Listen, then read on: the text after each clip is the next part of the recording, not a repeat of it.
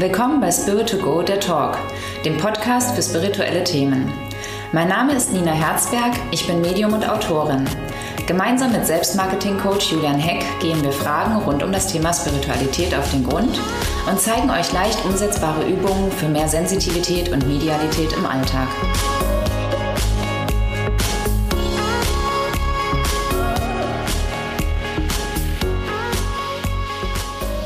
Spirit to Go, der Talk, die Jubiläumsfolge, Folge 10. Mhm.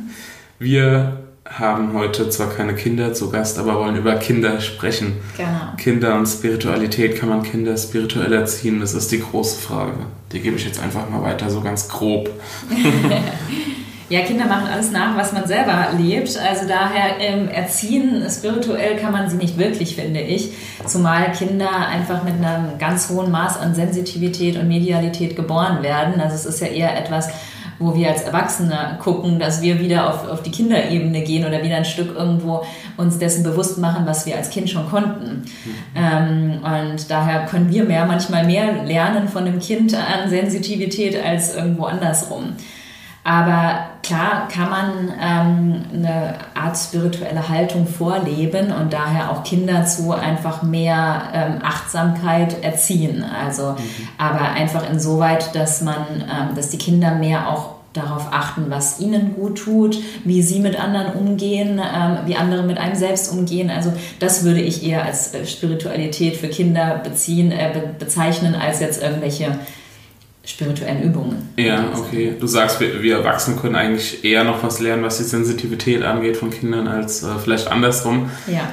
Woran machst du das fest? Wie, warum, warum sind Kinder vielleicht noch sensitiver als äh, wir? Also ich habe es nur bei meinen Jungs irgendwo äh, gemerkt, dass die noch ein ganz natürliches Rechts- und Unrechtsverhalten äh, äh oder Verständnis haben ähm, das ist für, für meine Kinder war es ganz normal, dass man einfach ähm, auf Ameisen zum Beispiel nicht drauf tritt oder so, sondern dass das ein Leben ist. Also natürlich haben die vielleicht mit einem Jahr, haben, hat man da noch nicht dieses Bewusstsein, aber wenn sie ein bisschen älter sind, gerade so Kindergartenalter, die ähm, spüren sehr stark, was ist richtig, was ist falsch. Auch ähm, ja, wenn dann eben eine Erzieherin zum Beispiel an dem einen Tag was erlaubt, was sie am nächsten Tag nicht oder so. Ja? Das bringt Kinder total durcheinander und ähm, bringt sie aus dem Gleichgewicht so. Also man sollte da schon so eine Linie fahren oder eben auch Dinge, wenn man sagt so, ja, ich komme gleich, ich komme gleich und ähm, ja, wo man merkt, okay, die Kinder haben da noch kein Verständnis für, sondern sagen dann, ja, aber gleich ist doch jetzt schon lange vorbei. Und wir haben so Ausflüchte, wir haben so Notlügen irgendwie, die für uns im Alltag total normal sind. Und das haben Kinder noch gar nicht. Die sehen, nehmen das alles sehr direkt wahr. Sehr, also sofort. Sie spüren sofort, wenn es einem schlecht geht auch. Oder reagieren auch in der Situation sehr angebracht irgendwo. Ja, wo wir dann aber sagen, oh, nicht jetzt hier weinen oder im Restaurant musst du leise sein und ist doch jetzt, also so dieses vermeintliche Trösten, aber es ist oft dann ein, ein Runtermachen ihrer Gefühle, ja. Oft halt so, ja. Oder es ist doch nicht so schlimm. Das war immer so ein Spruch, den haben meine Kinder absolut gehasst, wenn sie hingefallen sind und dann die Erzieherin oder im Kindergarten die, ähm, gesagt haben, ja, ist doch nicht so schlimm. Wo die sagen, wie kannst du beurteilen, ob ich Schmerzen habe? Sowas finde ich halt irgendwo. Da merkst du, die, die sind da ganz sensitiv, ganz klar, ganz deutlich drin. Das heißt, mit dem Alter legen wir eigentlich spirituellen Rückwärtsgang ein. Ja, oft so, schon. Wir legen Masken an, um in dieser Gesellschaft auch irgendwo gesellschaftsfähig zu sein oder uns einzupassen in irgendwelche Formen, die wir meinen, so ist das Leben richtig. Ja. Keine schöne Erkenntnis. ähm, ja. Nee, aber äh, was ich in meinem Kopf habe, was Kinder angeht und Spiritualität, viele, viele reden von ihrem imaginären Freund. Mhm, genau, das gibt es auch häufig. Genau, jetzt ist die Frage, ist das, ist das irgendwie so eine, eine kindliche Fantasie? Oder ist es tatsächlich irgendwas, wo man äh, sagen kann, es ist, ja, da ist mehr dahinter?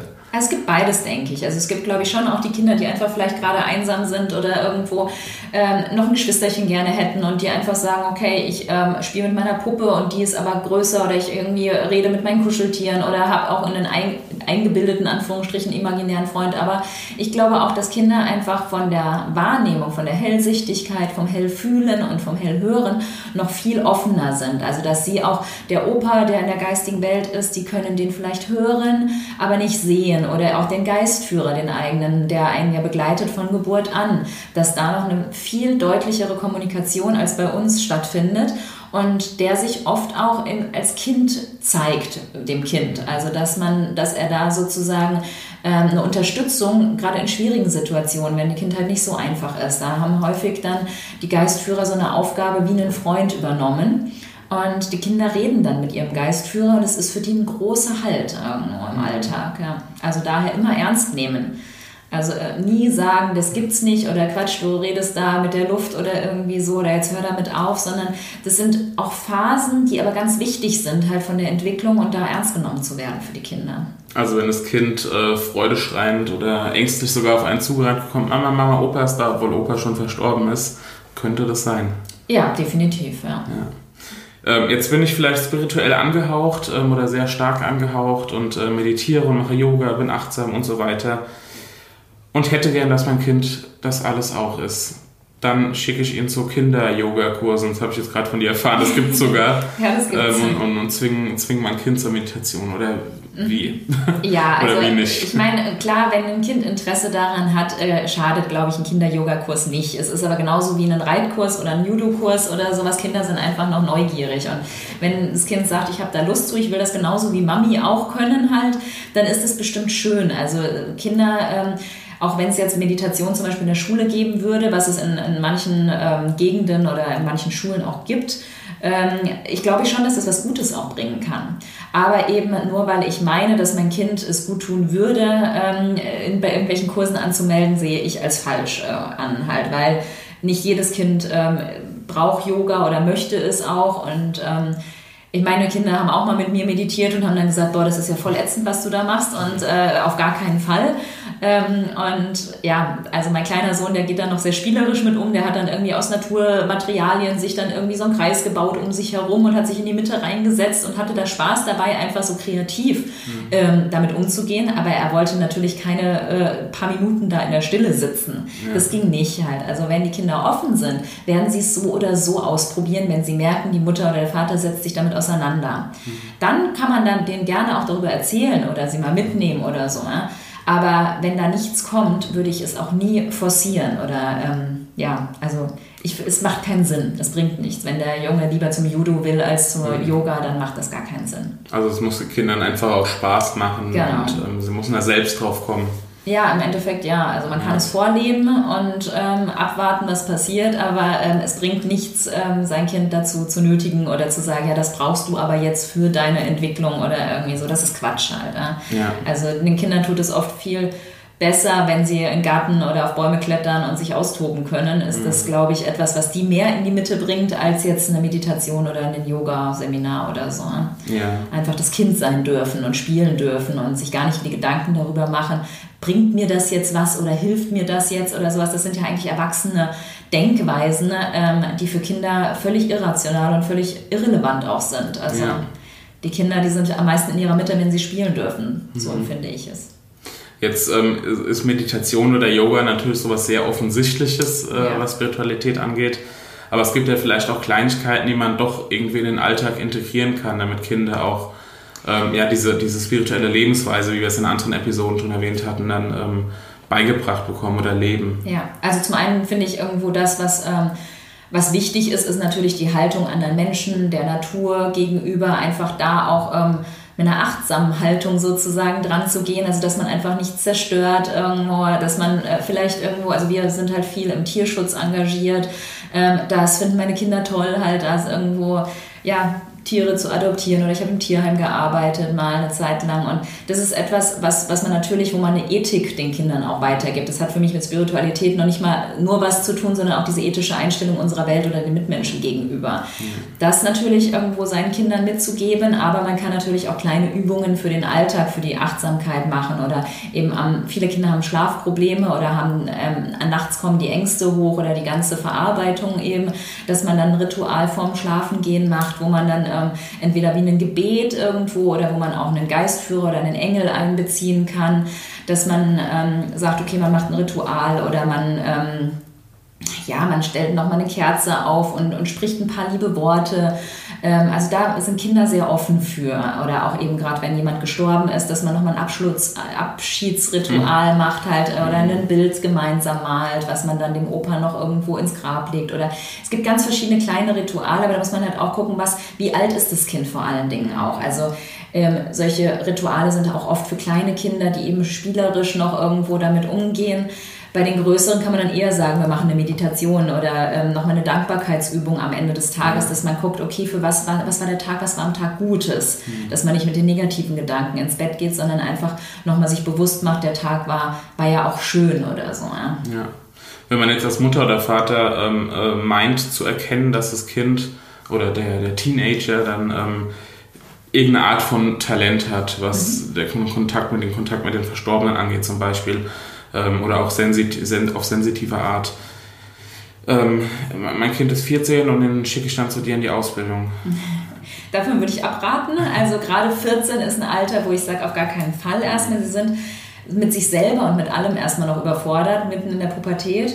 Ähm, klar, natürlich jeder, jeder, ähm, jedes Kind hat ein gewisses sensitives und mediales Talent. Nicht jeder muss Medium werden.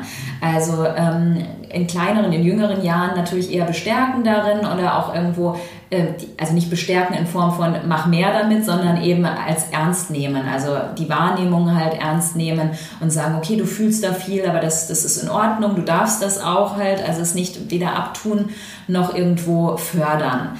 Ähm, viele müssen nicht danach Medium werden oder das ausbilden. Also nur eben, wenn es einem Angst macht natürlich, dann kann man sich als Eltern Hilfe holen. So empfinde ich es, dass man auch den Kindern die Angst nehmen kann halt. Ja? Weil ähm, das ist oft, also, aber es sind auch oft die Eltern, die dann eher verunsichert sind. Und die Kinder, wenn man damit normal aufwächst, ist es für die Kinder nichts Ungewöhnliches.